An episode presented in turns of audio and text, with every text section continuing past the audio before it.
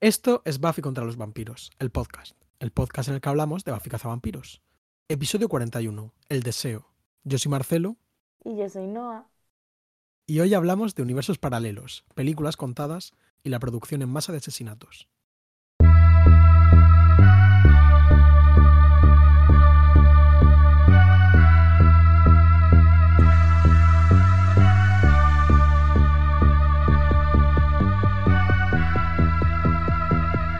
Hola ¿qué tal? Pues bien, ¿y tú?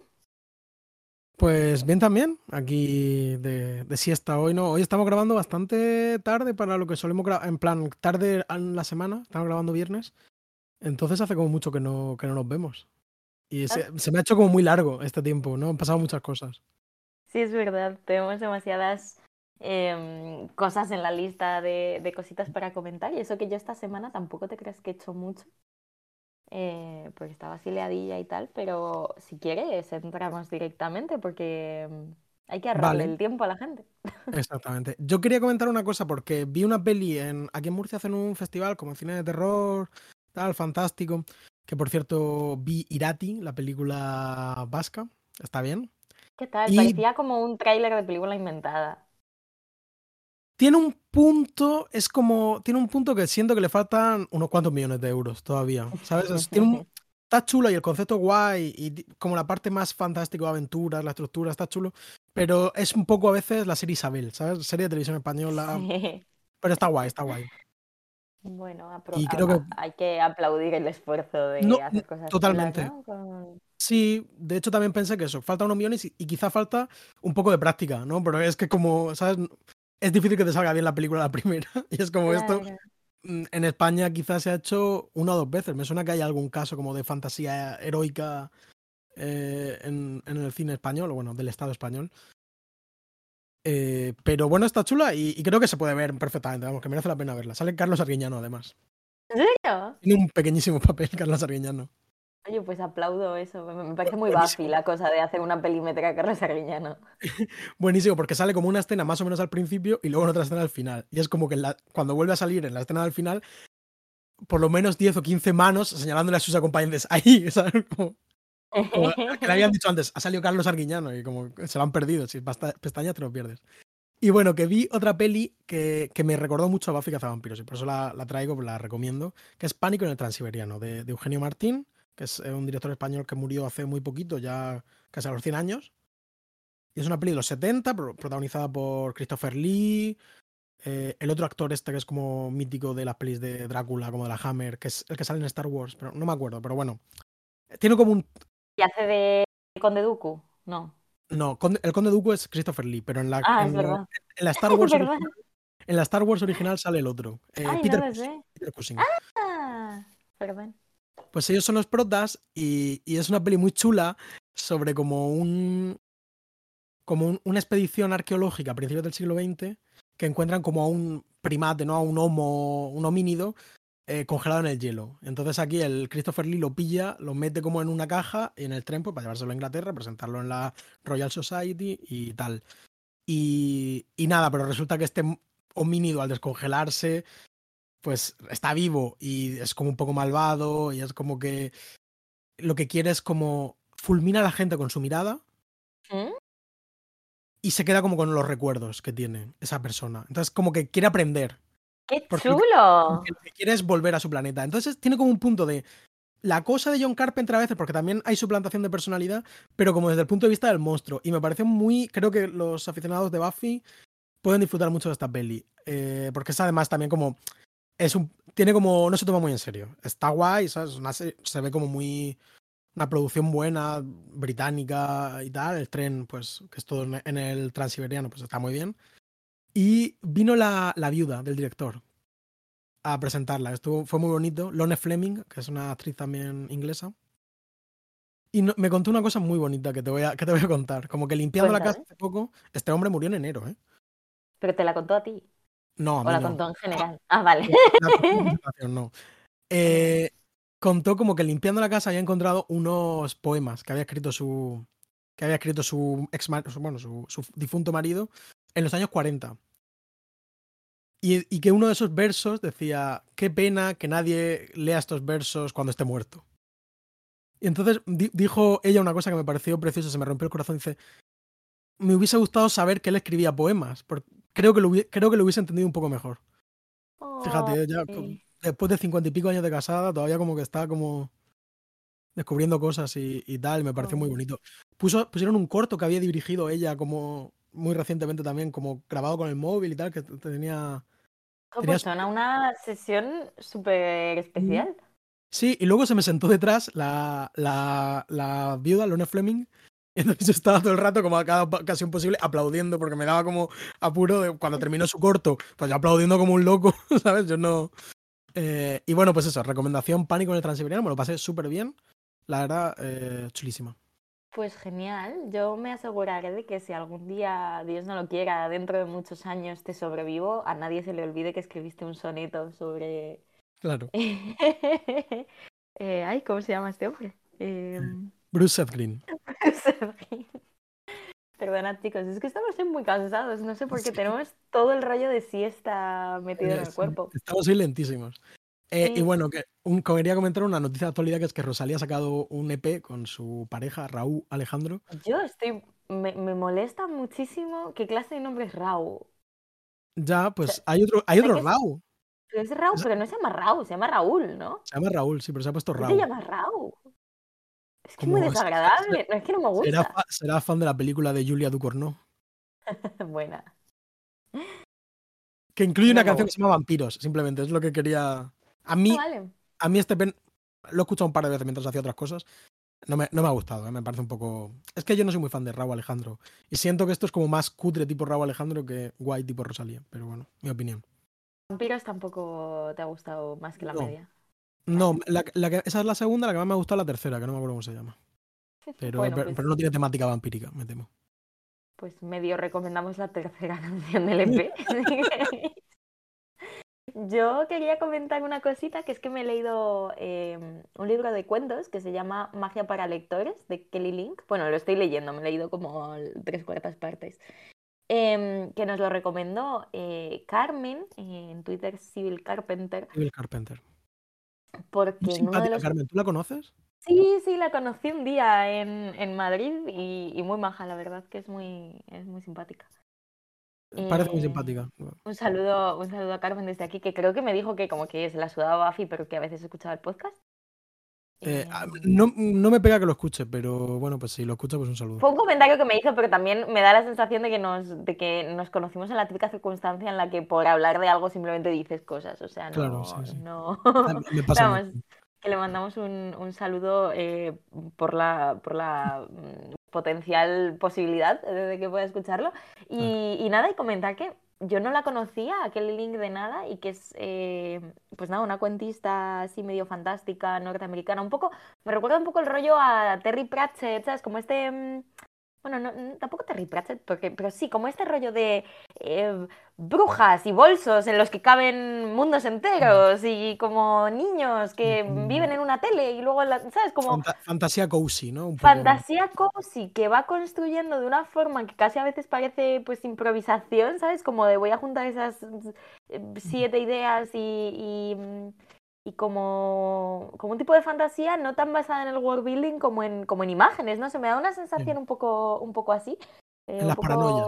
en la paranoia, así como muy adolescente, con muchos personajes jóvenes que hacen cosas y entonces habla mucho, pues, yo qué sé, de, mm, de cuando eres adolescente y te enamoras o de observaciones sobre el mundo, pues de estas que estás un poco, pues, interiorizando por primera vez y tiene una forma de escribir que es así, muy directa, pero me parece muy bonita y sobre todo muy graciosa.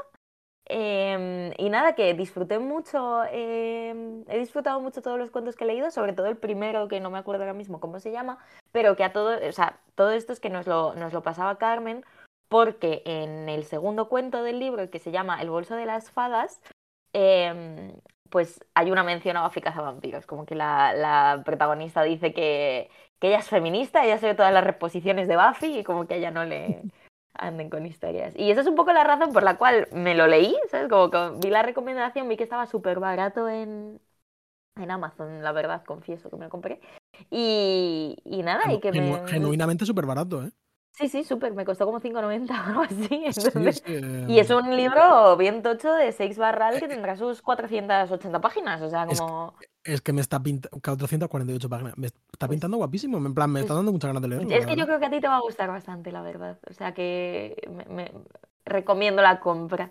Mm, Me, vale. me gusta mucho, o sea, me, me parece que es muy chulo y que es interesante y que tiene un rollo guay. Y luego también, porque este es un libro que está editado por Seix Barral, yo tengo la sospecha, o sea, no lo creo, porque realmente creo que la cancelación no funciona de esa manera, pero la única explicación que tengo por la cual es un libro tan barato es el hecho de que en la portada uno de los blurbs de autores famosos como que recomiendan el libro es J.K. Rowling. Entonces, a lo mejor Sí. necesitan como No, pe- pero ni siquiera, los ejemplares. Ni siquiera lo recomienda eh, J.K. Rowling. Lo compa- dice, que está entre, comparan con ella. dice que está entre Alice Munro y J.K. Rowling. Vale, vale, vale, vale.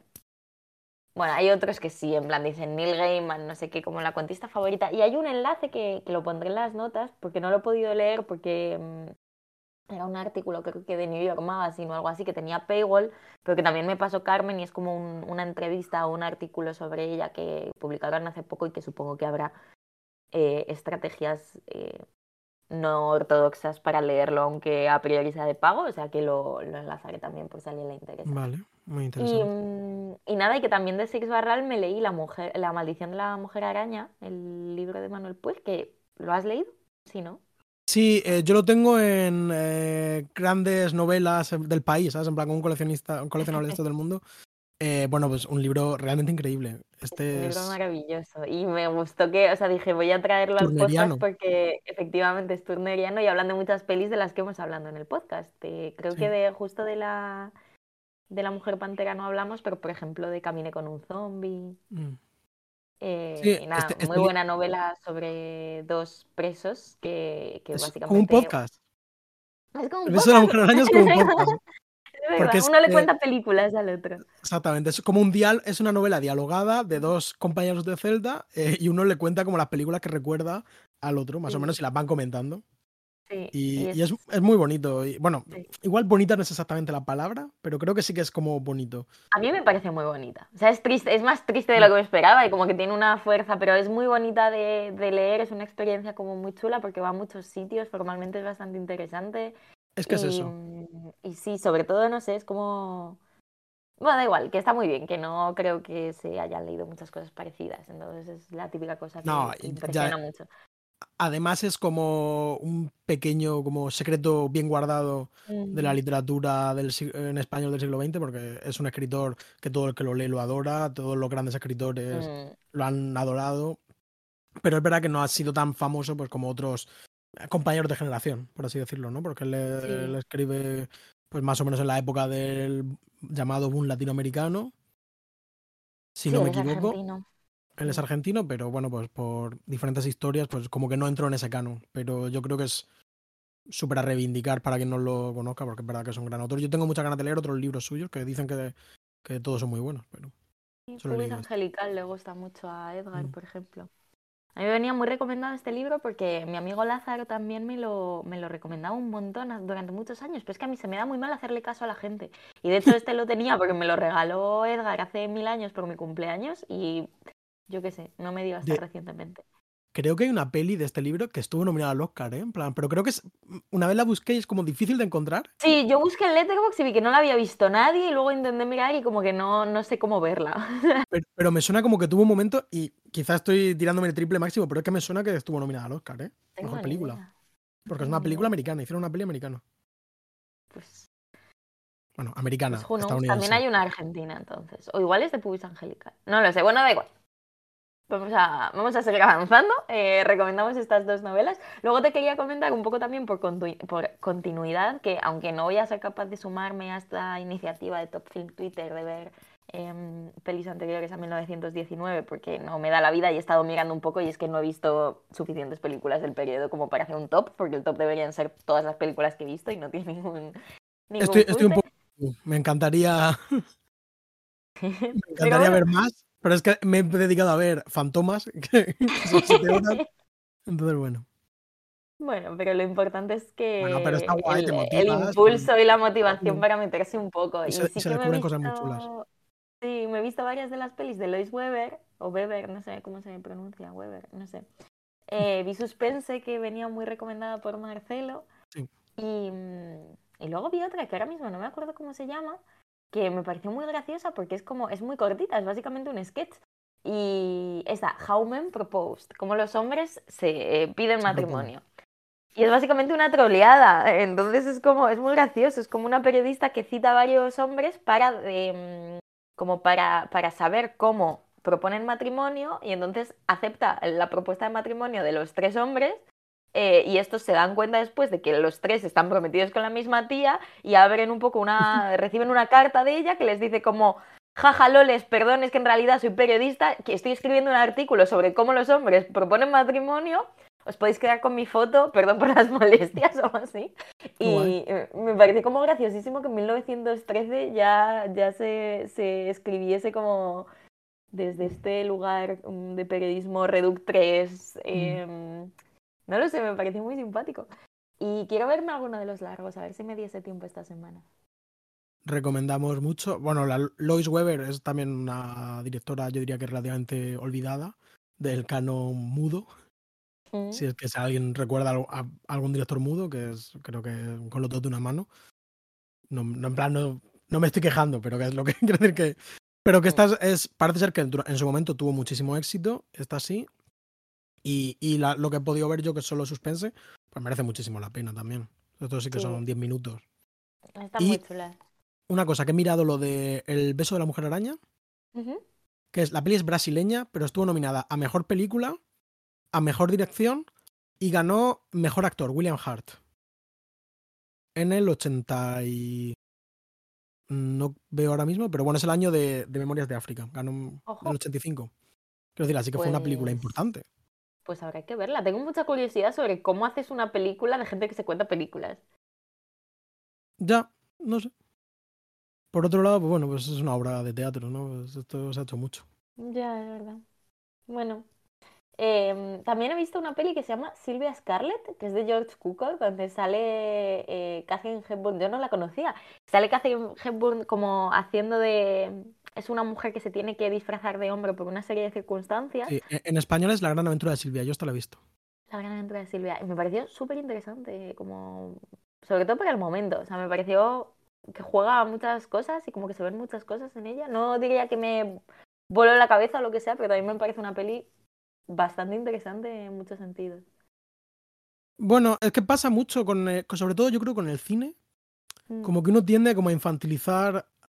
A mí me pasa. No, no, Sí. no, como a infantilizar al espectador y al realizador como gente súper ingenua o lo que sea, ¿sabes? Como si, eh, yo qué sé, en plan, en 1935, pues William Fulner no fuese la persona más inteligente del mundo. O sea, no, quiero decir, la gente no era tonta eh, a principios del siglo XX, No, pero, no, pero es verdad que a veces te sorprende como que las películas fuesen listas o que Pues yo creo que no, es tanto que fuesen listas como que pudiesen hablar de según qué cosas. Es que ahora las pelis no son listas, te quiero decir. O sea, no, Ah, bueno, sí, si claro, sí, sí. o sea, una infantilización como una... No lo sé. A mí me sorprende, por ejemplo, un comentario como tan... tan... No voy a decir ácido, pero como tan intuitivo sobre un poco la arbitrariedad de los roles de género, el trato diferente que una persona recibe, si es percibida o no es percibida como hombre o, o como mujer y tal. O sea, me parece como una peli bastante inteligente sobre ese tema en un momento en el que nadie está pensando sobre ese tema, mientras que ahora que todos estamos pensando sobre ese tema, solo hacemos subnormalidades al respecto con, perdón por este uso del Estoy lenguaje del que me he arrepentido conforme ha salido de mi boca. No pasa nada. te-. Pero, ¿sabes? Yo qué sé. Pero bueno, sin más. em, Pues recomendamos. Yo, la verdad que no, no recuerdo esta película, la- pero bueno, recomendamos. Bueno, y, y nada, si quieres vamos a leer muy brevemente eh, unos Sí, comentarios ya, que ya nos ya llevamos un rato. Lo estoy pasando muy bien, ¿eh? Pero llevamos ya un Sí, rato. Bueno, tenemos un podcast, o sea, si no nos quieren escuchar, pues, pues no sé. Vale, no, no, ya está. Ah, hablando de podcast, perdón, otra vez, ¿ves? Por darme ideas. Em, por darme ideas, digo que no ha dicho nada el pobre Marcelo, me las doy yo sola. Que estoy escuchando también el podcast sobre The Last of Us de nuestra amiga Irene, ahora sí, por fin, eh, The Talk of Us. Eh, yo es que como no seguí viendo la serie, pues no, No, lo... no, yo no la estoy viendo, o sea, Ah, ni la he vale. empezado, yo solo estoy y, y- escuchando y el se podcast. puede, se- sigue guay, en plan, merece la O sea, pena. no, sí, no hablan tanto de la serie y como no me importa que me la reviente, o sea, tampoco he jugado al juego, yo simplemente me No, yo de tampoco, yo tampoco. y, y- y- y se hacen unas gracias. Eh, Alberto Corona, pues. una persona bastante graciosa también. Eh, yo estoy escuchando películas cortas de, de nuestros amigos eh, Carlenberg, Alba y el otro chico ahora mismo no caigo cómo, cómo se llamaba, pero, pero muy simpático también. Y está bien, en plan, bueno, que lo dejo así, eh, está medio... No, está guapo el podcast, lo recomiendo. Eh, así que nada. Muy bien, pues nada, ya hemos recomendado una cosa de cada. Nos falta una obra de teatro, ¿tú has visto alguna Eh, esperando Godot. Eh, bueno, eh, y, eso, comentarios que nos han dejado. bueno, es que tú, eres tú la que tiene que responder porque te han acusado de... mm, Bueno, tus comentarios sobre DC John and the Six, pues han... Ha ha- levantado heridas. una, una persona anónima dejó un comentario que diciendo Sam Claflin, que entiendo que es un actor, Sí. es buenísimo, aunque creo que un poco viejo para el papel de Billy.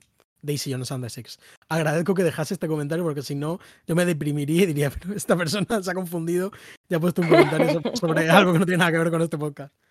No, no, sí que tiene que ver. Em, me disculpo. A ver, vamos a hacer una, una aclaración en dos partes, ¿vale? Porque inmediatamente, como un día después de grabar el podcast, yo ya me enganché a esta serie y considero que no es tan mala. O sea, yo hablé de ella como si fuese muy mala y realmente, pues, dentro de que no creo que sea tampoco muy buena, tiene un poco este rollo biopic em, barato que como que nunca tiene demasiado que aportar a un nivel así, pues formal, estético, sí que me parece muy plataformera y tal, pero creo que es verdad que fui un poco cruel con los actores, fui un poco cruel con la serie en general y es verdad que me enganchó mucho y estaba esperando con muchas ganas al viernes para ver los capítulos que quedan, que tengo que escribir ahí una reseñita.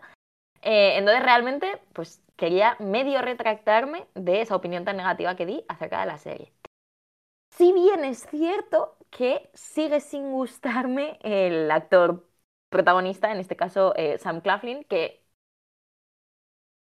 o sea, yo no sé si es que es viejo para el papel de Billy. Al final, como salen en dos tiempos, como pasado mucho tiempo y cuando son muy jóvenes, pues eh, entiendo que es un poco complicado eh, hacer el casting, porque tienes que tener a gente medio versátil que. Ver- versátil en, en cuanto a edad.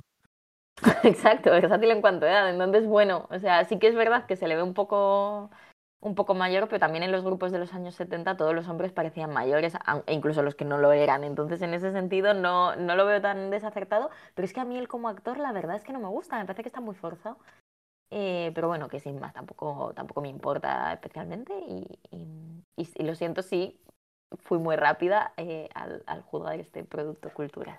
Bueno, eh, rectificar, ¿cómo es? Er- errar es humano, rectificar es divino o algo así, ¿no? No es así, pero... Es como rectificar es de sabios, yo iba hacia de vendidos, que también puede ser, o sea. también puede no, a ver, que estás, poco estás al sueldo de Amazon. de- repente, pues van dos No, no, veces, ¿eh? Aquí, pues, sí, ¿no? Eso podría, haber habido. Yo he, he buscado a ver si en, en la libre- en mi librería de barrio está este libro, pero... Podría haber habido unos billetitos ahí por debajo de la mesa sin querer. Eh, también quería hacer un llamamiento porque me, me compré una, eh, una barra de sneakers ayer y como la meten en nevera, en la gasolinera en la que compro estas cosas cuando porque me pilla de camino yendo a un sitio. O sea, no, no voy en coche, pero paso por una gasolinera y entro allí y compro una barra de sneakers. Las tienen en la nevera y entonces eh, se queda todo el caramelo duro y no, no me gusta. Entonces me gustaría que eso no se hiciese, la verdad. Yo, como ya te dije en privado, no soy... no, la, probé, la probé el otro día y no soy gran fan de, de las sneakers. Lo Me han dado la por- razón Lo algunos siento por nuestra, por nuestra amiga sexphobic. Mm, Pues de ella quería hablar también, porque al hilo de mi recomendación de Yellow Jackets, que por cierto ya ha salido el capítulo de la segunda temporada, pero todavía no lo he visto, em, dijo que, eh, bueno, leo el comentario si queréis. Dice que no conocía Yellow Jackets, que gracias por la recomendación y que ya justo acaba de ver el capítulo de The Last of Us en el que sale Melanie Linsky y pues se había alegrado de encontrársela de nuevo. Entonces a lo mejor pues se pone Yellow Jackets para seguir viéndola. Y nos pregunta, por cierto, ¿habéis visto The Wilds? La primera es casi idéntica, parece, y creo que es un pelín anterior. Yo no la he visto todavía. Es, es- es anterior, eh, yo no la he visto, pero la vio Andrea, que me contó bastantes cosas y tiene una pinta bastante chula. Creo que, no sé si la segunda o la tercera temporada, me contó como que que le había gustado menos porque esencialmente como que hay en algún momento donde entran tíos en la ecuación, ¿sabes? Como que hasta ese momento era una serie exclusivamente femenina y se ve que la aparición del elemento masculino eh, a Andrea no, no, le hizo mucha gracia. Pero, pero tenía muy buena pinta, la verdad. Y, bueno, sigo bastante peña en Twitter, eh, sobre todo para que negarlo, eh, Twitter lesbianas, que, que, estaban a muerte con esta serie. Y, y me gustaría verla. Nada, ahí dejamos también la siguiente recomendación y si quieres ya cuéntame qué capítulo vamos a comentar hoy, quién lo ha realizado y ya está. Un poco vamos, a entrar en materia. Hay una serie que se llama Buffy Cazavampiros, eh, que además no sé qué tal, pero yo, yo me lo he pasado bastante bien viendo este eh, bueno, sí, yo creo que en esto íbamos sobre seguro. Bueno, ahora hablamos. bueno, este capítulo, El Deseo, The Wish, eh, está escrito por Martin Oxon, hemos hablado muchísimo de ella, guionista, productora, etc. Pero por recordar como los últimos momentos, pues escribió el capítulo de la, Bella y las Bestias y el de la Fiesta del Muerto esta misma temporada. Es decir, el capítulo de como este Frankenstein, eh, bueno, no Frankenstein, Dr. Jekyll y Mr. Hyde y el capítulo de la máscara que crea zombies. Y está dirigido por David Greenwald, que aquí ya nos despedimos por completo de él. Hace poco en el capítulo de Homecoming que escribió y dirigió, dijimos que era el último que, escribía y este es el último que, dirige. Se marcha Ángel a trabajar ahí, donde será muy productivo. Así que un saludo, David Greenwald, un placer. Un saludo, un saludo, un saludo a David Greenwald. Eh, yo quería contarle a nuestra audiencia que un poquito antes de empezar a grabar, em, Marcelo estaba alabando a Martin Oxon y contándome eh, cameos de Martin Oxon en otros productos eh, relacionados.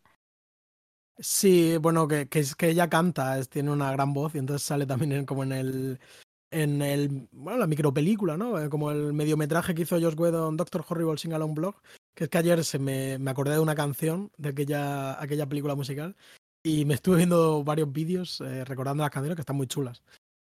Yo volvería a ver eso, ¿eh? Creo que... En igual hacemos un día de estos. Sí, sí. Y nada, se emitió el 8 de diciembre del 98. Estamos ya en Navidades. De diciembre. Pues tampoco recuerdo ningún. bueno. ningún cumpleaños. Eh, pues si quieres te leo la sinopsis del capítulo. Vale. La de la Bafipedia, traducida por Marcelo, no la he leído todavía. A ver qué me encuentro. Creo, te tengo que decir que creo que hice una gran traducción. sí, me, sentí, me sentí orgulloso haciéndolo. Veamos. Ayer a las 2 de la mañana. Dice, cuidado con lo que deseas. El infierno no conoce una ira como la de una mujer desesperada. Cordelia, queriéndose librar de todo lo relacionado con Sander y su siniestra clica, decide que todos sus problemas aparecieron cuando Buffy se mudó a Sunnydale y desea que ese acontecimiento histórico jamás hubiese sucedido. Sin saber que un demonio malvado le concedería su deseo, Cordelia se transporta a una realidad paralela en la que la boca del infierno está abierta y el máster vive y manda, con Willow y Sander como sus esbirros no muertos. Pues está súper bien. Yo la única corrección que haría es que yo diría el infierno no conoce ira como la de una mujer despechada. Efectivamente, sí, quizás. Pero quitando eso. Y luego le haría una corrección a la propia mm, a la propia sinopsis, que es que dice que Cordelia se transporta a una realidad paralela, pero yo creo que es más bien la realidad paralela eh, reemplaza la realidad preexistente. Sí, digamos que la realidad se disuelve en otra realidad, ¿no? Efectivamente, no, no creo que haya una transportación.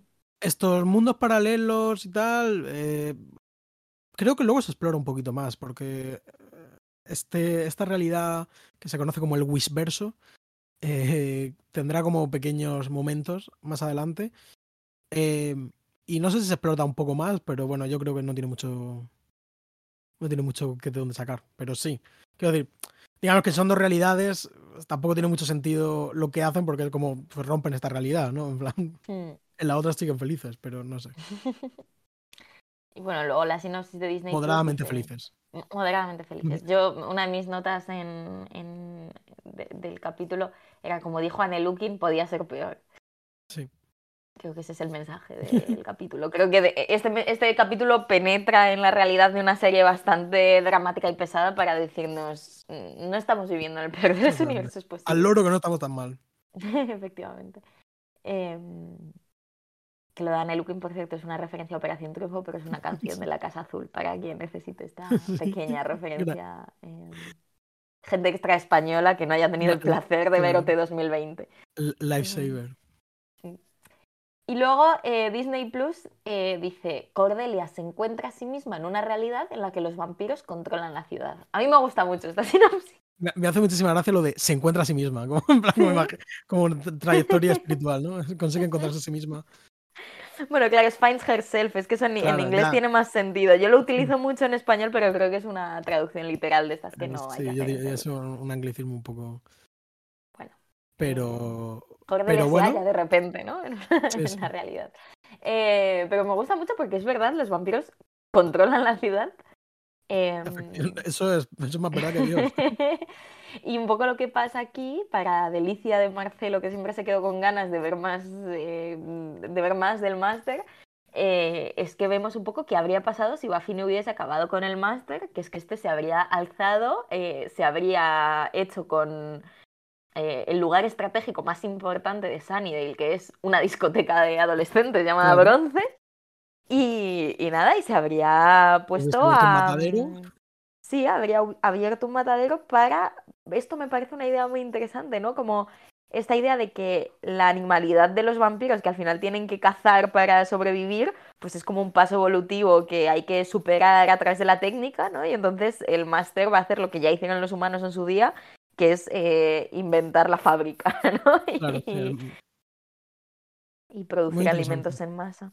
Mira, eh, sobre este tema, si quieres ya te cuento una cosa Cuéntame. que había investigado, porque eh, me, me, acordé de que hay como un caso de un asesino en serie que se llama H.H. Holmes, que, pues, que es como de, de, finales del siglo XIX. Él operó en Chicago durante la época de la, de la Feria Mundial, eh, la Exposición Universal de Chicago. Creo que es 1892, si no recuerdo mal, porque creo que es como con, igual que la del 92 en Sevilla, en plan, como celebrando el, viaje de Colón.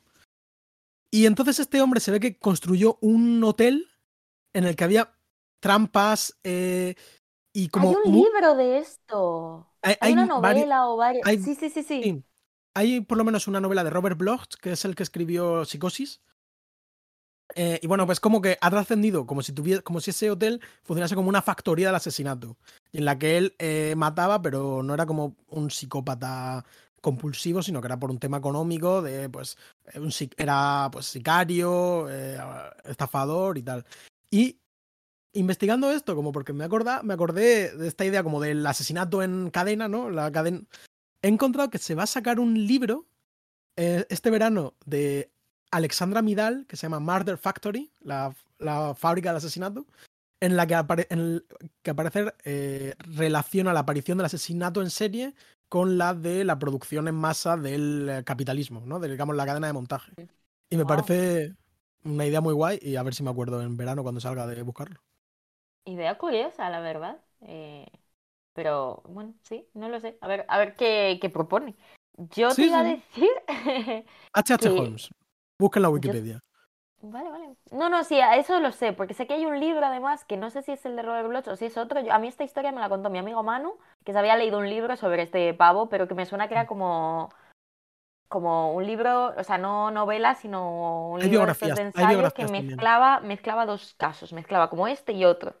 Me mm. quiere sonar, pero bueno, como es, esto es como en, la, como en La maldición de la mujer araña. O sea, recuerdo que él me contó el libro, pero em, no tengo tampoco los detalles súper claros. Em, yo te iba a decir que yo tuve un sueño una vez cuando era pequeña y me acuerdo todavía porque es uno de estos sueños que te marcan para siempre y, siempre recuerdas esa imagen. Eh, que era precisamente que a mi familia, mis padres y a mí nos, mandaban como al matadero, que estaba como en una especie de... Mm, eh, no sé cómo se llama, cuando hay como una especie de... Em, de camino que se adentra en el mar o en una masa de agua, pero que tú puedes seguir andando por las marguitas por encima. Sí. Eh, pues como que tú caminabas y era como una especie de invernadero flotante que había dentro del mar, pero más o menos cerca de la costa, ¿no? Como que llegabas andando. Y, mm, y, básicamente lo que hacían, o sea, estaba como todo lleno. Yo era pequeña, entonces como yo era pequeña, pues aunque había una cola de personas como esperando, por así decirlo, para ser eh, introducidas en, este lugar horrible en el que probablemente pasaban cosas horribles, eh, yo como era pequeña, pues como que me metía a través de las piernas de la gente, etcétera, conseguía ver lo que había dentro, dentro lo que veía era un montón de gente despellejada y colgada del techo por los pies, pues como, como cuando entras en una carnicería y ves ahí los trozos de carne Mm. eh, horrorosos y entonces me horrorizaba y yo salía corriendo y mis padres me decían como que me escapase y entonces como que yo me escapaba. Eh, bueno, un sueño terrorífico que hasta el día de hoy tengo ahí la imagen porque encima era como muy uncanny porque era todo súper soleado, como que hace muy buen día, estábamos en el mar, ¿no? Pero había esta cosa horrorosa eh, ahí y he pensado en eso también. Muy interesante, muy interesante sueño. Sí. Eh, En general bueno, es, un, es un capítulo contra la ganadería industrial, cosa que aprecio. ¿no? sí. No, a mí me ha sorprendido como que continúan con el tema un poco anticapitalista, ¿no? Quizás sería pasarse a decir más, pero como mínimo Sí. anticapitalista. Sí, sí, sí. sí. Eh, un tema que no pensaba yo que fuese a desarrollarse en esta serie, pero, pero ya van varios, varios casos. Dice, "Se- Sería pasarse decir más, pero luego él ha tuiteado marxismo. Sí, Bueno, porque en mi, en mi Twitter estoy de broma, aquí soy Sí, un tío serio. Así son los chistes. Yo he tuiteado lo del Nespresso de, de, de- de sangre, que me ha parecido una idea que, que se queda muy ahí. O sea, me gustaría saber de dónde viene esa sangre. Sublime, quiero decir, es, una idea una increíble. De hecho, yo eh, lo apunté en plan El grifo de vino, brillante capítulo.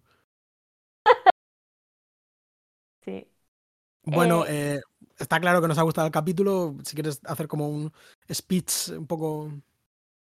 Yo más que un speech eh, tenía como un poco una, una nota o una duda, ¿no? Que es que lo que más me ha llamado la, la atención es la manera en la que me parece un capítulo que también está muy extrañado desde el principio, de una manera que casi no veía desde la llena, a lo mejor. O sea, como que es un capítulo. Luego ya cuando entra en el Wishverse y tal, un poquito menos, pero es un capítulo que dentro de que me ha gustado mucho, me ha interesado mucho, me parece muy lúdico y muy divertido y creo que tiene muy buenas ideas, o sea, estoy súper a favor, pero tiene un puntito de extrañeza previo a que pasen las cosas, o sea, como en general, me parece que está dirigido de una forma particular y como que está separado el conjunto de una forma extraña y no sé si es la música, si es como está filmado. La primera escena es como muy rara, de repente están en un espacio que desconoces, todos con una ropa como súper luminosa. Eh, Cordelia, entiendo que porque está rara eh, y está triste y no sé qué, entonces no está como afinada eh, en su frecuencia habitual, pero lleva también unos looks extrañísimos. Eh, el, el vestuario en general del capítulo, no solo en Cordelia, me ha parecido como bastante raro, que creo que alguien nos decía también en un comentario, como en el siguiente capítulo tenéis que hablar del vestuario o algo así. No, Eh, nos decían que en el siguiente a este tenemos que hablar del pelo de Buffy. Y Ah, bueno, en general, en, en general te hablaba como de outfits de, cito, señora de Buffy Ajá. a lo largo de la temporada. Ah, que yo vale. personalmente creo que no estoy súper de acuerdo, No, pero. yo tampoco, yo tampoco, porque de hecho me parece que Buffy como que sale mucho en chándal y tal en esta temporada. O sea, no lo sé. Pero sí que me han llamado la atención, por Claro, ejemplo, los outfits de señora de Cordelia en este Mm. capítulo. Como. em, y no sé, en general como que está un poquito eh, fuera de frecuencia. Entonces luego cuando pasan todas estas cosas extrañas, pues, pues entras bien y te subes al tren. Pero me, me parece curioso eso. No lo recordaba tan así, como tan extrañadito. Sí, yo, a ver, tiene como un principio bastante. A mí, a mí me parece muy gracioso, ¿eh? muy divertido. Sí, sí. Es Y me gusta mucho la idea de recordarte que existen demonios con Mm. ese principio. Eh, empieza como yo pensé lo primero en, en eh, Terciopelo Azul de David Lynch, así como con las flores y tal. Eh, las flores, el cielo azul y este demonio Lovecraftiano, que por cierto estoy leyendo a Lovecraft en estos mismos momentos. Eh, Ahora mismo, o sea, mientras habla está leyendo mientras a estoy, Lovecraft. hablando- estoy aquí. Lo tiene, lo tiene en la mano. Em, como que creo que es como que sí que está como el color un poco más exagerado y quizá el tono un poco más exagerado. Yo creo que para contrastar con el mundo gris eh, posapocalíptico de, del Wishverso, que es bastante Ujú. jodido y que creo que llama mucho la atención cómo visten, ¿no? Incluso le echan la bronca por llevar a, por llevar un vestido a Cordelia, que es como el quinto menos escandaloso que llevan todo el capítulo. Sea, una cosa. Que es muy feo, es que me llama la atención. eh, A mí, a mí el vestido azul ese en particular no me parece muy feo. no. Pero es verdad que en general lleva un rollo, pues eso, pues un poco pasado de moda. Es que no... Sí, como fuera de, fuera de Mm. tono con lo que suele ser ella, pero, pero bueno, entiendo que forma también parte de su intento por sobrecompensar esa ruptura que ha atravesado y no conseguir. eh, una cosa que me parece muy interesante también de la premisa del episodio es la manera en la que Cordelia realmente se sacrificó por Sander en el sentido de que renunció a, a todo, un, todo un capital social que es irrecuperable y, y, ella ha quedado manchada de una manera que Sander no, ¿no? O sea, hay un poquito ahí también de la misoginia y como lo, la injusticia. O sea, yo realmente sentía muy injusto lo que estaba ah, viviendo ahora Cordelia. Por... de las amigas de Cordelia es muy fuerte, en plan, lo, la pobre, lo que le hacen pasar es Pobre Jonathan también, ¿no? También, sí, pobre Jonathan también. A mí me pareció bonita, me parece bonita una idea que hay en el capítulo. Antes de, antes de entrar al Wisverso, hay un momento en el que, bueno, eh, digamos que hasta ese momento el conflicto es eh, Willow y Sander quieren disculparse con sus respectivas parejas o exparejas ya hay un momento que Oz, como que de una forma como muy. Precioso. Como muy madura, ¿no? Y como muy, oye, pues este tío, ¿no? Que siempre quieren hacernos creer que es Oz, pues aquí está, ¿no? Mm. Em, dice, bueno, necesito como un poco de tiempo, un poco de espacio. Y lo que no tengo ganas es de estar aquí consolándote, ¿sabes? Mm. En plan, has hecho algo que me ha hecho daño. Ya está hecho, ¿no? En plan, tampoco pasa nada, pero no me pidas que te esté teniendo lástima, ¿no? Como esos deseos que tienes tú de hablar no son tanto para que yo me sienta mm. bien como para sentirte tú mejor, que eso yo creo que todos hemos sido esa persona. Mm. Que por otro lado, mm, joder, reflexioné un poco en, cómo se sentirá Oz, que ya hubo un momento al principio que Willow, como el primer beso que se iban a dar, era un poco de despecho con, con Sander, no sé si recuerdas, y ya Oz le paró los pies diciendo... Entonces, como estar siempre como desde el minuto cero, como a la sombra un poco de, de Sander, y luego que pase esto, eh, me dio pena por en plan, me conecté, conecté. Sí, porque bueno, pues... lo de él sí que fue un absoluto flechazo desde el primer momento. Sí. Y bueno, lo que quería decir es que como que hay un momento en el que la serie, a través del Oz, explicita esto, ¿no? En plan, no me hagas que te tenga tanta pena, ¿sabes? En plan, déjame tranquilo. y entonces, tres minutos después, la serie pega un vuelco y se desarrolla el capítulo, se desarrolla un conflicto emocional un poco torcido, extraño, en el que eh, nos ponen a Sander y a Willow de antagonistas. Son los malos del capítulo. Si no hubiese ocurrido este mecanismo de cambio de universo y tal, inevitablemente tendrían, porque son nos caen mejor que, que Cordelia y que Oz, porque pues, los hemos visto más y tendemos a empatizar más con ellos, inevitablemente les habríamos tenido que tener lástima. Sin embargo, a través de este mecanismo los ponen de malos y ya como que consiguen saltarse esa parte eh, sin que bueno, pues sin, sin forzar un poco nuestra respuesta emocional. Y eso me parece como una idea chula y, y, bonita. No, no lo había leído así, pero tienes toda la razón. Luego también, en cierto modo, em, no sé, como simplemente. Bueno, a mí me encantó, por cierto, Buffy. Eh, como la, la, empatía de Buffy hacia Cordelia, el intento de Buffy de, de, de, acercarse un poco a Cordelia. Em, me gustó mucho toda esa parte. Eh, luego, pues eso, que es un capítulo que yo, yo tengo la sensación de que desde el día uno alguien dijo, ¡buah! Y lo chulo que sería si un día Willow y Sander mm. fuesen vampiros. Eh, son perfectos, ¿eh? ellos, están, perfectos. Noto muchísimo como todos esos primeros planos de reveal. O sea, parece una película de cine clásico en donde te voy a enseñar esto que estás deseando, que es verde súper cerca, mm. como la cara de Willow de repente se transforma, y cómo Sander de repente se transforma, y cómo Sander y Willow son una especie de Spike y Drusilla, pero que a la vez es súper creíble porque están muy bien derivados desde sí mismos, como el, el enfado de Sander, el rollo así como más cotil, como infantil de Willow, pero como con muchos El rollo perverso, ¿no? Como de eh, reprimido, ¿no? Como de, sí. Willow con su bestia interior. Sí, sí, sí, está muy chulo. Luego me acordé de ti, de tu obsesión con Ángel y el BDSM en esa relación pobrecito de, mascota de... Una vez más insistiendo en, en, comparar a Sandra con un perro, es eh, como la, la metáfora más repetida de toda la serie. Ángel, sí, sí, así es. Eh, bueno, hablando de perros. ayer, no, nada, que ayer por la tarde, eh, por la noche estaba volviendo a casa y me encuentro por la calle con un perro. Bueno, que no es que me encuentre con él, es que el perro de repente corre hacia mí y como que se me abraza, se me queda como así como súper mm, cerquita de la pierna y como que empieza a tocar y se queda como acurrucado conmigo. yo, pero por favor, este perro. Y me dicen las, em, las chicas que lo tenían, que lo tenían de, de acogida que es un perrito que estaba buscando casa, que tenía nueve años, que se llamaba Crispin y que estaba ciego, estaba cojito, llevaba mm, Crispin. Yo iba eh, con un Crispin. Con un Crispin, pues yo ojalá vivir con este Crispin, pues que te es el perro más lindo que he visto nunca. Que me dio tanta ternura, me quedé con el teléfono de, de estas chicas. Digo, si conozco a alguien que pueda adoptar a este perro, porque es un perro mayor que lo que necesita es, pues, jo, alguien que pase pues muchas horas con él, ¿no? Y que le dé mucho amor y como que lo único que le gusta es que le toquen y le acaricien y le abracen. O sea, una, una cosa preciosa de verdad de animal. Eh, además, graciosísimo, así como lanudo, como con una... ¿Sabes estos perros que parece que están sonriendo todo el rato? Como que tiene una cara muy graciosa. Eh, y simplemente me enamoré de Crispin y estoy haciendo como las matemáticas mentales para como, como en plan de, pero yo podría, no podría adoptar a este perro, pero por favor, si alguien tiene un hogar para Crispin, que me escriba, porque en, es que... En Madrid que pueda tener a Crispin, pues sería un, sería un gusto, ¿no? Qué pasada, qué pasada de perrito, me, me parecía una cosa preciosa. Pero, pero, bueno, perdón, es casi tu perro y, y yo, yo pensando en Crispin 24 horas. Claro, claro, sí, sí, lo entiendo. Eh, pero es, bueno. es un espacio seguro para Crispinas aquí. Sí. Eh, entonces, nada, perdón. Continuemos con, con el análisis.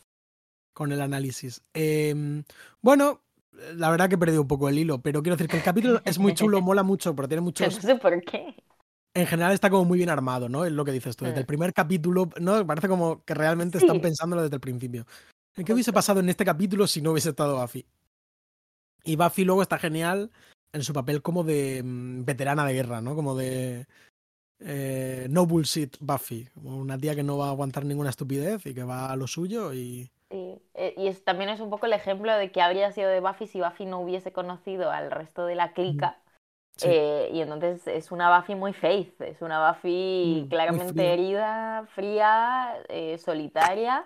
Y joder, a mí me impactó, mira que todas las muertes tú estás en plan de, bueno, esto Mm. seguro que es de broma y no pasa nada y tal, pero a mí ver al máster mm, Partiendo el tronchándole el cuello. a, a Buffy me, Sí. me impactó mucho, de veras.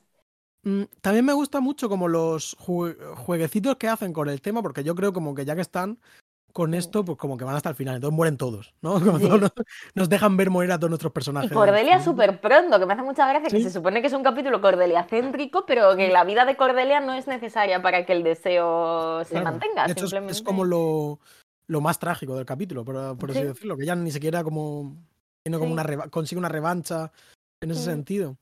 Ni recuerda nada de lo que ha pasado, no aprende ninguna lección. No, es un, Ya, es un es capítulo verdad. para nosotros.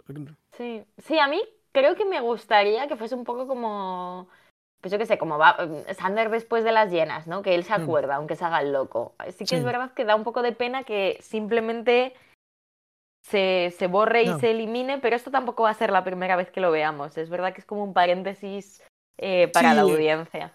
Sí, son capitulillos, eh, pues un capitulillo como que rompe el status quo para Mm. divertirnos. Yo creo que, que es muy divertido, está muy bien hecho. Me gusta mucho esta asociación em, de luchadores de vampiros que se montan. Giles, Oz, eh, este personaje que no recuerdo el nombre, pero que Dos amamos. personas random. A mí me encanta que de repente eh, mm, eso, como que metan a gente porque es- es- supongo que es factible, ¿no? O sea, hay mucha más gente en Sunnydale y, y, y- y como que nunca me gusta cuando haces Pero- una pero- cosa de estas y, solo aparece en el capítulo la gente que ya conoces, porque es como, Ya. bueno, pero habrá más gente. Entonces me gusta mucho que metan a dos personas absolutamente irrelevantes dentro del grupo. Bueno, pero uno es un personaje, la otra es lo que la otra es un no personaje.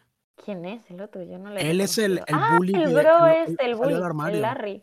Sí, Larry. Vale, vale. Vale, vale, Eh, vale. y la otra, Y la he no. investigado, la he investigado, se llama Nancy en, la- en el capítulo. Me da un poco de pena que luego no vuelva a salir, porque creo que podrían haber aprovechado algo co- con, ella, pero no vuelve a salir, Sí, aviso. igual que con Y- Amy. Y la he investigado, se llama María O'Brien y sale en Halloween 6 y en la portada de el disco Dirt de Alice in Chains, Wow. es la modelo de la portada, y es la, la ex... En este momento era, era, estaba casada con Giovanni Ribisi, que es el actor que hace como del marido de Scarlett Johansson en Lost in Translation. Vale. Es también como el hermano de Phoebe.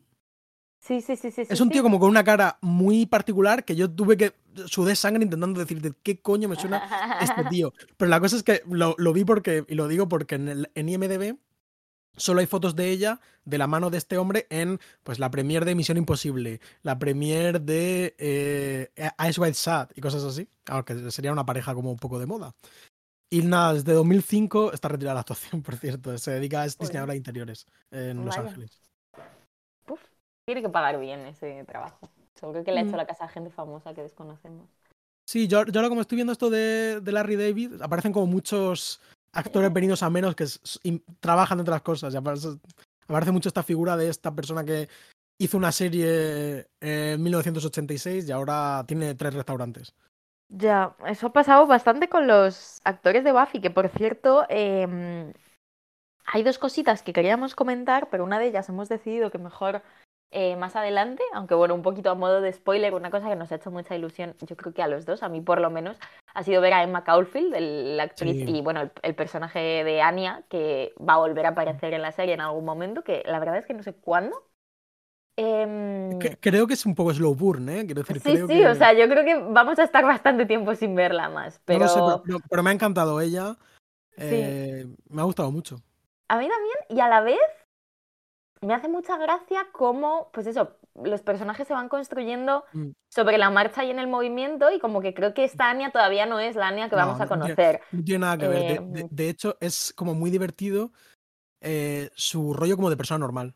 Sí, como, como frente Sí, a las sí. amigas un poco malvadas y a Cordelia desquiciada, ella es como una tía completamente normal. sí. Que bueno, siempre va a ser un poco, pero luego va a ser más neurótica, o sea, como una tía como Mm. con más, una personalidad Sí. un poquito más histriónica, mientras que aquí es súper, em, no sé, como súper sobria, ¿no? Eh, pero bueno, me ha encantado verla, me, me gusta muchísimo su cara, o sea, me parece que tiene una cara Es- increíble. Es guapísima. Yo me he quedado flipando, ¿eh? No la, no la recordaba tan guapa, es guapísima.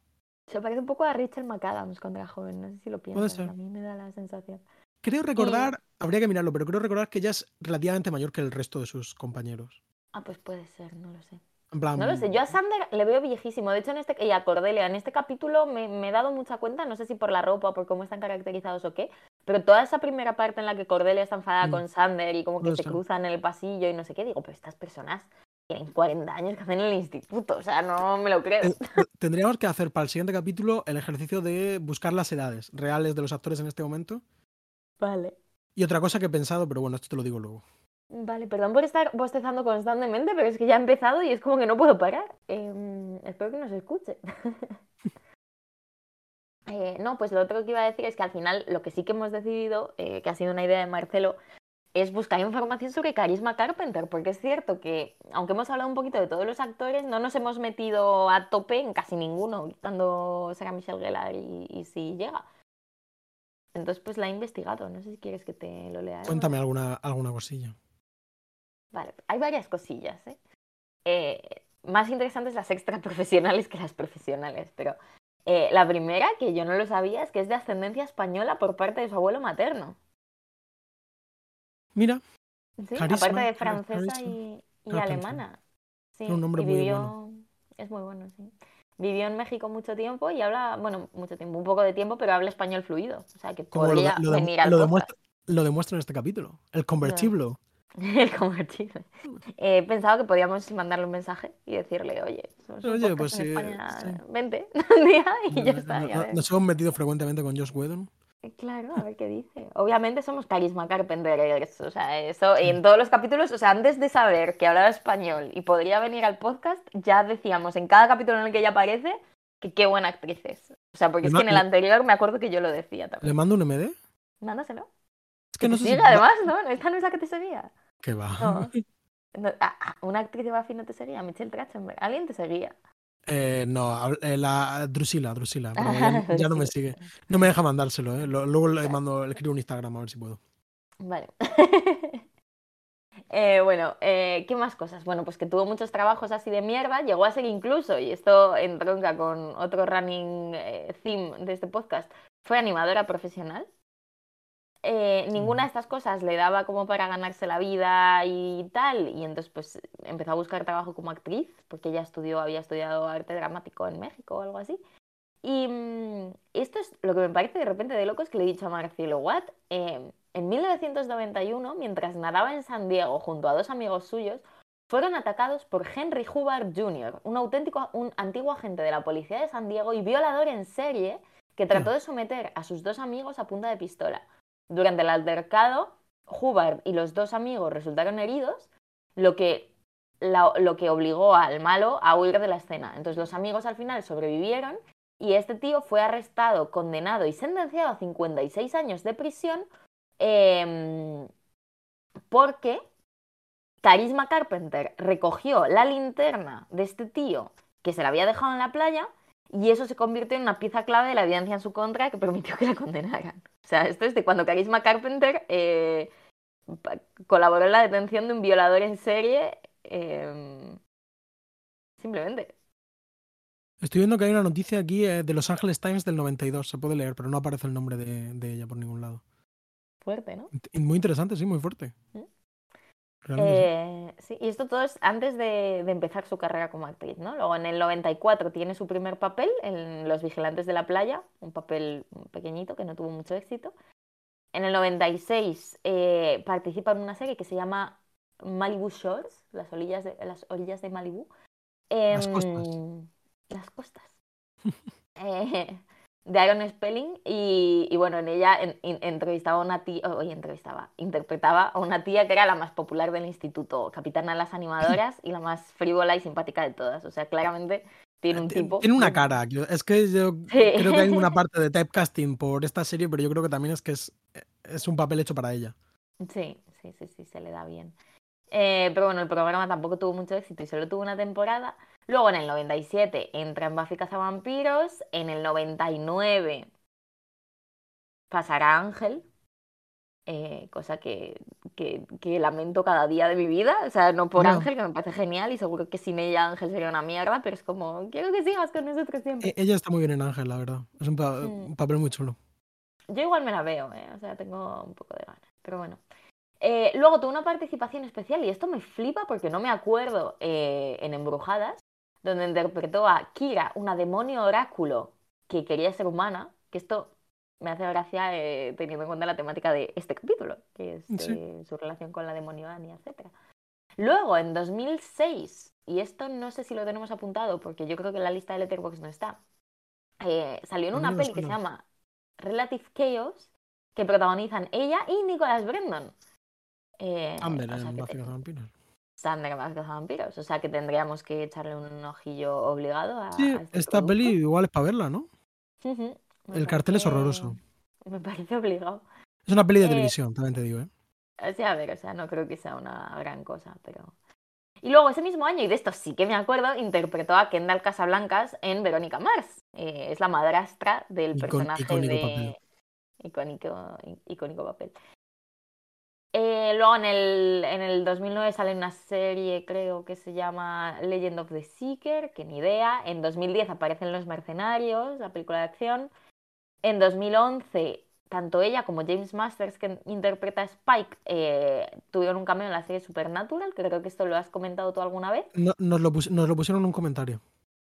Vale. Y en 2015 participa en la. O sea, si os dais cuenta, pues como que tampoco, o sea, hace una cosa cada cuatro o cinco años, o sea, no tiene tampoco mucho, mucho trabajo de seguido. En 2015 participó en la serie de televisión Scream Queens, que yo ya no, la llegué a ver, pero bueno, ahí daba, la, daba vida al personaje de la madre de, de Ariana Grande. Y luego en 2000, sí, y luego en 2016 sale en un capítulo de Lucifer, que yo este lo he visto, que hace como de la típica persona de interés en una investigación policial eh, bueno, no lo spoilearé por si lo veis, pero es el capítulo 5 de la segunda temporada. Eh, y creo que básicamente eso, o sea, a mí me da mucha pena porque es eso, no, no me parece que haya tenido una brillante carrera y creo que perfectamente podría y debería.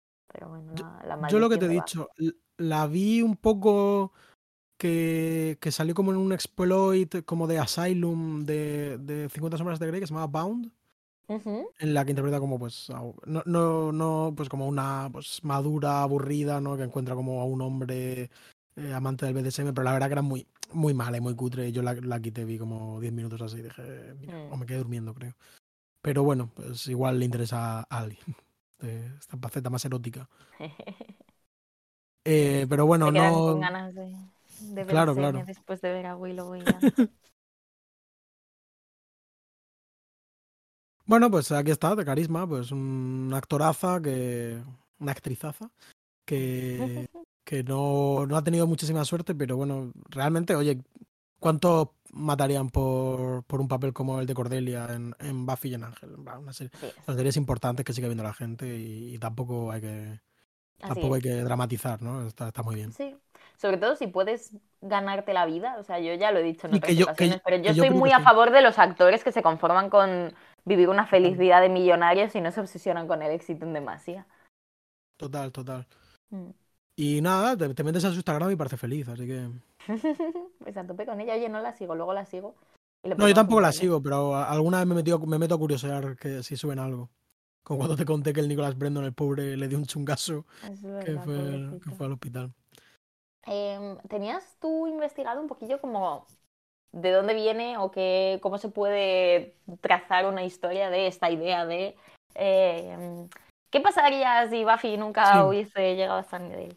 Sí, he hecho un- una pequeña investigación un poco superficial sobre la idea esta como del universo paralelo cambiando una cosita de tu pasado, ¿no? En plan, yo creo que aquí, bueno, es una idea muy típica de lo que se llama ucronía, ¿no? Que es como, bueno, pues esencialmente esta idea, ¿no? ¿Qué pasaría si mm, Frank hubiese perdido la guerra civil, ¿no? O, bueno, o qué hubiese pasado si Estados Unidos hubiese perdido la Segunda Guerra Mundial, que es lo que pasa, por ejemplo, en El hombre en el castillo de Philip K. Dick, que yo creo que es una de las novelas más célebres de este tema. Y, y bueno, hay muchísimos ejemplos de esto. De hecho, busqué y se ve que uno te, te puede remontar a Plinio, que dijo, ¿qué, qué hubiese pasado si Julio César se hubiese enfrentado a Alejandro Magno? No sé si Plinio, uno de estos, ¿no? Un traidor clásico. Bueno. Pero bueno, he mirado que, que, que en, los, en los cómics, de, que porque para mí esto es, la, la- su genealogía directa viene de, de- del mundo de los TVs de superhéroes, que es medio típico. Y entonces en DC hicieron una cosa que era Imaginary Stories, que era pues como números aleatorios, que eran qué hubiese pasado o qué pasaría si no sé qué. ¿Insinúas que Josh Whedon no ha leído a Plinio? Sospecho que no, fíjate lo que. Sospecho que ha leído más Spiderman que, que, que literatura clásica. Em, y entonces, el primero de estos es de 1960. El primero de estos que es una historia paralela como tal, no un sueño o una hipnosis o tal, sino simplemente un apunte a cómo, a cómo habrían sido las cosas. Es de 1960 y es, bueno, lo, ¿qué, pasa, ¿qué hubiese pasado si Lois Lane hubiese encontrado la identidad de Superman y se hubiese casado, se hubiesen casado, ¿no? Y luego, ya en el 77, se crea una serie mensual de cómics de Marvel que se llama What If? Easy, puntos suspensivos, ¿no? En español. Easy. Qué bueno. Y es todo Isis. Sí, son todos los capítulos sí, de hecho hay una serie de animación, creo, ahora de estas de Marvel en Disney Plus, que es este con este tema, con este concepto. Y el primer número es qué hubiese pasado si Spider-Man se hubiese unido a los Cuatro Fantásticos, que es lo que pasa en el primer número de Spider-Man. Pero también hay qué hubiese pasado si eh, eh, la araña hubiese mordido a, otro, a otra persona, o si un hombre hubiese mordido a una araña, o cosas así. Súper random y, y parece divertido. Yo no he leído ningún cómic de estos, pero hay, un, hay muchísimos y pintan divertidos. Claro, Es un Y bueno, luego hay- también eso. Y luego hay, por supuesto, muy famoso, por ejemplo, el Superman Red Song de Mark Millar, que es como que hubiese pasado si la, la nave de Superman hubiese caído en la Unión Soviética en vez de Estados Unidos, etc. Y luego he visto ya, en función de series, se ve que hay un capítulo de Doctor Who de la séptima temporada de los clásicos, Doctor Who, Ujú. Classic Who, hay un serial que se llama Inferno. Y en este serial eh, veríamos, bueno, pues que por alguna razón el doctor se mete voluntariamente en un universo paralelo y digamos que sus amigos son malos. Entonces, eh, el brigadier ahora va con un parche y no va, va sin bigote y es como medio nazi. Y parece ser que esto es interesante, que la, su, acompaña, su companion eh, va vestida como en rollo BDSM, ¿sabes? En plan, Bueno, no deja de atacarnos este concepto. eh, como Willow aquí. Y luego he visto también que hay un capítulo de Sena de la segunda temporada que se llama Remember Nothing. En- yo seguro que alguien de, lo- de quien nos escucha tiene más presente Sena o ha vuelto a ver Sena. Yo no, no es- lo intenté cuando me vi Buffy de adolescente y, y me parece un poco floja y no me animé a seguir. Pero seguro que tiene cosas súper interesantes. Y hay un, Recuerdo el episodio. hay un capítulo en el que Sena, eh, por lo que sea, como unas divinidades le conceden como, digamos, no seguir su destino heroico, pero a cambio ya tiene que prometer que no va a utilizar la fuerza, la, fuerza, la violencia contra nadie. Entonces le, entra en esta realidad y al parecer Sena pues, es, vive una vida más tranquila, pero ve cómo sufren sus amigos. Mm. Entonces, claro, dice, tengo que utilizar la violencia para salvarles, ¿no? Al final es una situación un poco como la de Buffy, que aunque quieras huir, pues sigues siendo Buffy y sigues teniendo que salvar a la gente. Claro. Entonces, esta es la, una pequeña historia del, eh, del- de los Elseworlds, de otros Pues- mundos. Muchas gracias, me ha parecido muy interesante. A mí me ha recordado, aunque no es un Elseworld, es simplemente un universo paralelo, ¿no? Pero a mí me ha recordado un poco al estar viendo la- el capítulo a, a la lógica de las temporadas de Fringe a partir de, no sé si es la segunda o la tercera, que introducen este, esta idea de universos paralelos. Mm. Y pues un poco esa sensación de, de eso, ¿no? De hecho, que de, de repente estoy viendo este capítulo con todas estas personas que más o menos conozco, pero que les han pasado otras cosas diferentes y como su trayectoria ha sido diferente, pues ellos son Claro. diferentes. Y, y que es un juego que yo creo recordar que en cierto momento me daba un poco de palo porque como que perdía esta permanencia emocional, ¿no? Era en plan de no, pero yo Mm. quiero ver al mío, no quiero ver este. Claro. Y, y sin embargo ahora me gusta mucho, me parece muy divertido. Bueno, pasa también en, en Perdidos, si lo recuerdas, la última temporada es, en vez de flashbacks, hay como una visión a este mundo en el que el avión llega tranquilamente y no ha pasado Mm. nada, ¿no? Es verdad, con, con el romance entre Juliet y Sawyer en el Sí. En un, en un hospital, el- ¿no? Como que se conocen de repente, está simpático eso. Día Ahí una película en la, en la que salía Juliet de Perdidos. Sí, Frequency. Interesante Sí, película. Hacía, era la, habíamos dicho que hacía como de madre en, en la serie esta First Kill de la que ya no se acuerda nadie, ¿verdad? Pero hablamos como en tres capítulos del podcast. First Kill. Ah, es que yo no la vi, pero puede, sí, puede La ser. vi yo.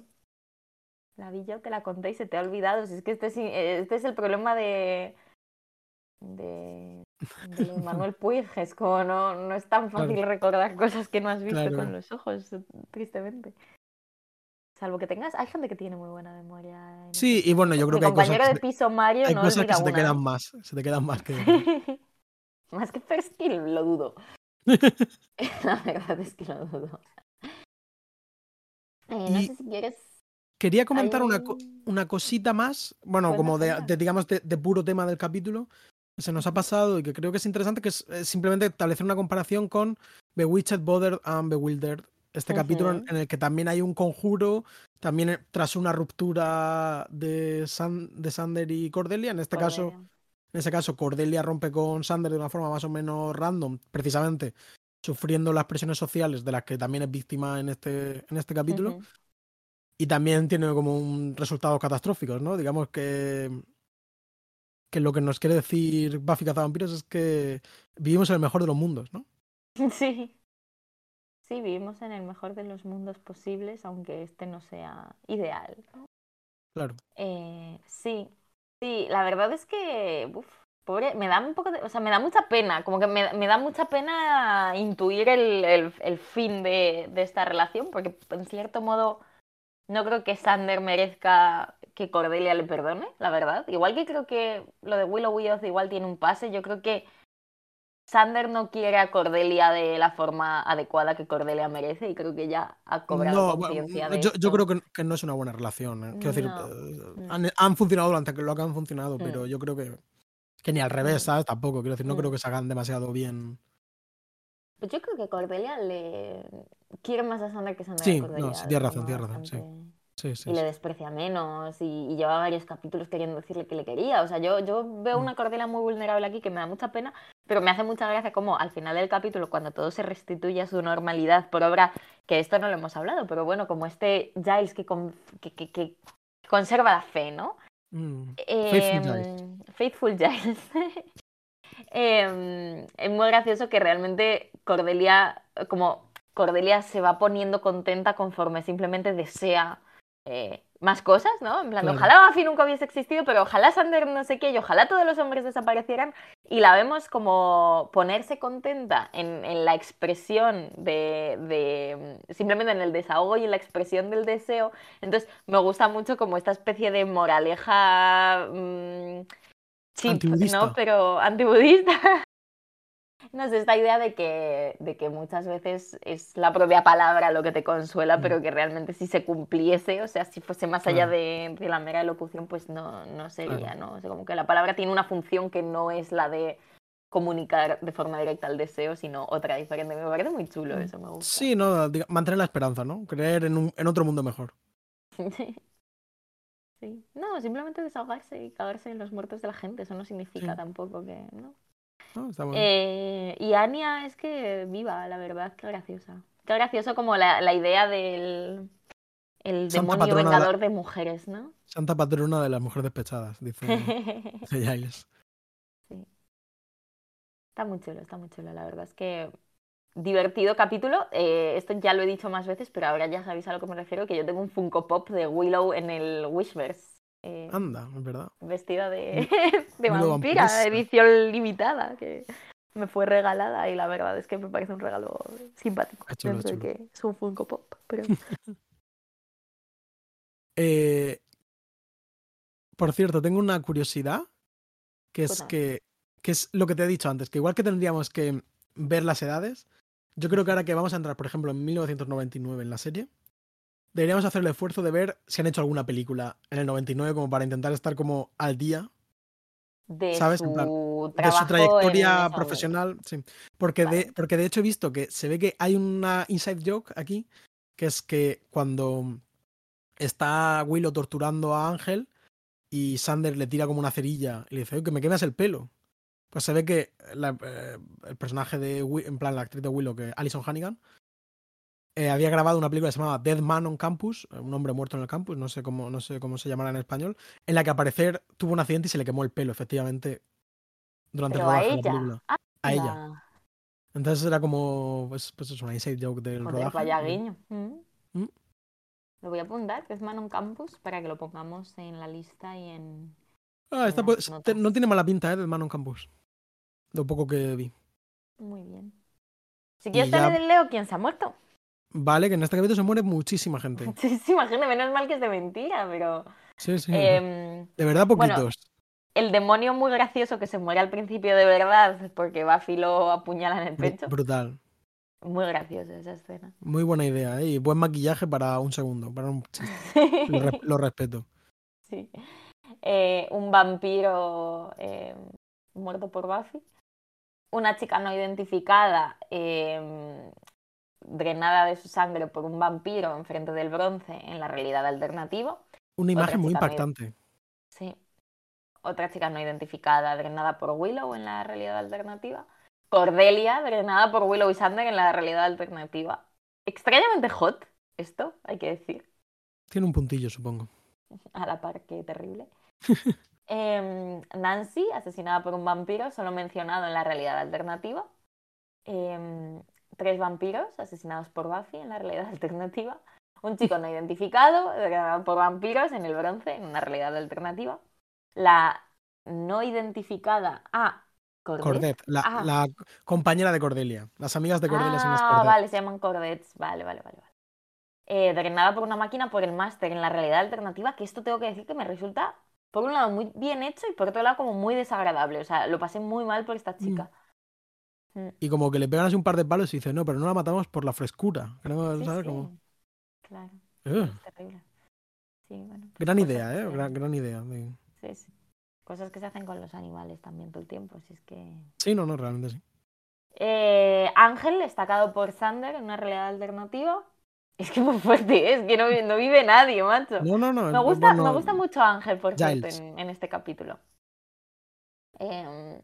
Em, Sander destacado por Buffy en la realidad alternativa. Willow destacada por Oz, que esto es duro también, ¿no? Como que el que, ma- el que mate a Willow sea Oz Mm, eh, en la realidad alternativa. Y Buffy, su cuello eh, tronchado por el máster en la realidad alternativa. De nuevo, duro esto también. Sí, la verdad que sí.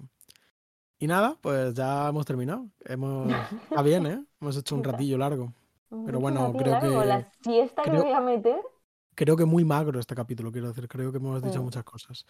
Eh, el, siguiente el siguiente capítulo es Amends, eh, que es el capítulo navideño. Qué ganas, me apetece un capítulo navideño. Tengo que decir que no recuerdo nada de Yo este tampoco. capítulo, salvo el factor navideño. Y pero bueno, pero es un eh, written and directed by Josh Whedon, ¿eh? así que veremos. Se supone, se supone que es bueno. Si es de Josh Whedon, se supone que es bueno. Salvo que Carisma Carpenter qui- quiera venir al Claro. podcast, en cuyo caso no nos Sí. gusta nada. Eh, pues eso, pues nada, pues hasta otra. hasta luego, No Marcelo. ya me he quedado sin palabras ya. Eh. Y hasta luego a todos. Adiós. Gracias por Muchas gracias por escuchar. escuchar. Chaito.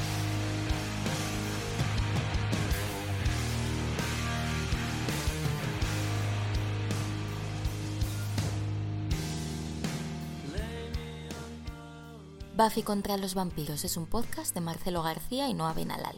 Podéis escucharnos en iBox, Spotify y Apple y escribirnos lo que queráis en la cuenta de Twitter arroba BuffyPodcast.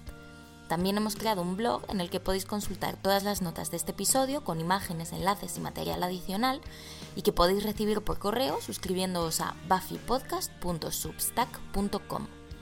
Las imágenes y los logos son obra de Macarena Gil y nuestra sintonía macabra es una versión de Marcelo Criminal. Muchas gracias por escuchar y hasta la próxima.